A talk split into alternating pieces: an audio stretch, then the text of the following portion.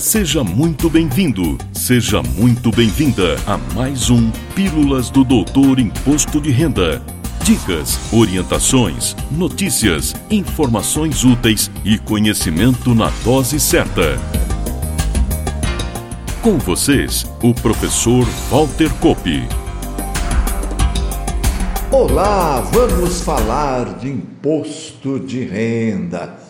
E como diariamente atuo no atendimento à pessoa física, claro que me deparo de forma recorrente com situações da pessoa jurídica que impactam diretamente os declarantes pessoas físicas, proprietários, sócios ou cotistas dessas empresas.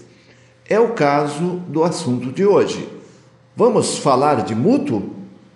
Inicialmente, não posso fugir de algumas definições a respeito do contrato de mútuo. Contrato de mútuo é um contrato de empréstimo e, me perdoem o juridiquês, não tem jeito, obrigatoriamente de coisa fungível, ou seja, coisas que possam ser substituídas por outras de mesma espécie, qualidade e quantidade. É isso que está no nosso Código Civil, Lei 10.406 de 2002, que em seu artigo 586 define literalmente: o mútuo é o empréstimo de coisas fungíveis. O mutuário é obrigado a restituir ao mutuante o que dele recebeu em coisa do mesmo gênero, qualidade e quantidade. Ficou claro no próprio artigo que define o mútuo no Código Civil que temos a figura do mutuário, aquele que toma emprestado o valor, e o mutuante, aquele que empresta. Não vamos nos aprofundar nas questões jurídicas do contrato de mútuo, mas destaco que tem caráter temporário, ou seja, deve ter um prazo definido, um vencimento. E como citei na própria descrição do episódio, é muito comum o proprietário, sócio ou cotista de empresas se utilizar do contrato de mútuo para fazer aportes e permitir o funcionamento de seu negócio especialmente na fase inicial da empresa. Também é muito comum ocorrer, especialmente entre familiares e parentes próximos, o empréstimo de valores que também, neste caso, caracterizam o contrato de mútuo. Essa ocorrência é muito comum e afeta o imposto de renda da pessoa física quando o declarante possui insuficiência de caixa, o que tecnicamente chamamos de patrimônio a descoberto, e recorre a empréstimo. E aqui já deixo uma dica. Caminhando para 35 anos de imposto de renda da pessoa física, é claro que sei que muitas pessoas colocam valores como empréstimo de outra pessoa física apenas para fugir do pagamento do ITCMD, que é devido no caso de doação, fisco estadual. Isso exige cuidado. Se o fisco selecionar aquela declaração para verificações, deverá existir um contrato de mútuo entre as partes que prove a data do empréstimo. Não adianta apresentar um contrato feito e assinado depois que recebeu o questionamento do fisco, porque não deverá ser aceito. Assim, recomendo que, no mínimo, o contrato tenha um reconhecimento de firma em cartório que trará a data e os selos confirmando o momento da tomada do empréstimo. Isso ajuda bastante a ser aceito pelo fisco. O ideal mesmo é lavrar e registrar o contrato em cartório para garantir a aceitação. E caso haja cobrança de juros, reforço que o juro máximo permitido é 1% ao mês e o recebedor desses juros, pessoa física, deverá apurar e recolher, se for o caso, a antecipação mensal obrigatória através do Carnê Leão, Código de Receita 0190, até o último dia útil do mês seguinte ao do recebimento, sempre que o valor ultrapassar a primeira faixa da tabela mensal do imposto de renda da pessoa física. Se não atingir esse valor, basta informar na declaração de ajuste anual.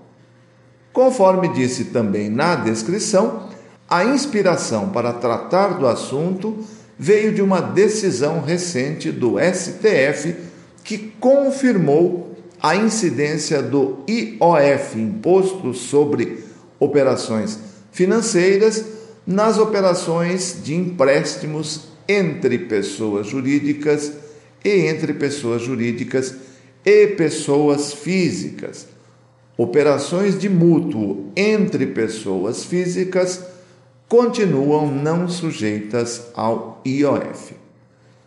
O veredito que definiu a constitucionalidade da incidência de IOF nas operações entre pessoas jurídicas, não instituições financeiras, e entre pessoas jurídicas e pessoas físicas, foi dado por unanimidade no último dia 6 de outubro, com reconhecimento de repercussão geral para o tema 104 essa é a numeração desse julgamento.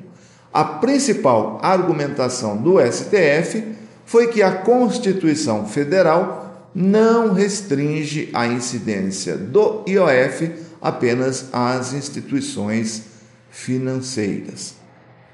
A previsão de incidência do IOF está no artigo 13 da Lei 9779 de 19 de janeiro de 1999, que literalmente preconiza o seguinte: Artigo 13. As operações de crédito correspondentes a mútuo de recursos financeiros entre pessoas jurídicas ou entre pessoa jurídica e pessoa física sujeitam-se à incidência do IOF segundo as mesmas normas aplicáveis às operações de financiamento e empréstimo praticadas pelas instituições financeiras. Parágrafo 1.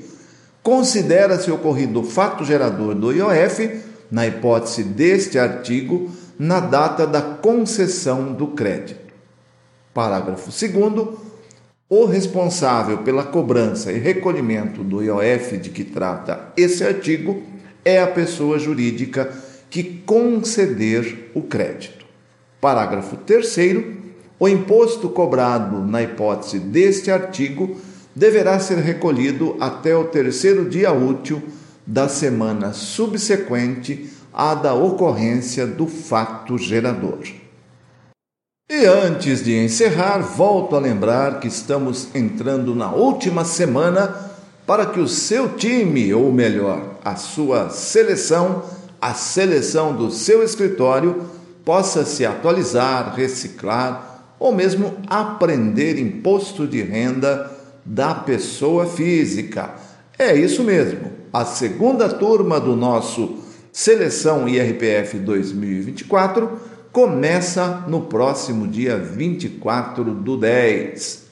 Serão mais de oito horas aula online e ao vivo, com abordagem prática e cheia de dicas, na plataforma da Doutor Imposto de Renda, a Doutor IR Academy. Se você é associado, sindicalizado ou cliente de empresas e entidades parceiras da Doutor Imposto de Renda tem desconto de 30%. Já se for assinante do nosso treinamento Declaração Erro Zero, tem desconto de 50%. Solicite o seu cupom. O QR Code e o link para informações e inscrições está aparecendo na sua tela se você está vendo pelo YouTube. Se estiver acompanhando pelo seu aplicativo de áudio favorito, o link está na descrição do episódio. Mas corra, que as vagas são limitadas e as condições super especiais. E fico por aqui, agradecendo a sua preciosa audiência. Na próxima semana tem mais. Valeu! Na próxima semana tem mais Pílulas do Doutor Imposto de Renda. Obrigado por ter ficado conosco. Espalhe a novidade aos amigos. Mande suas sugestões de pauta, seus elogios e suas críticas para pílulas.doutorir.com. Até lá!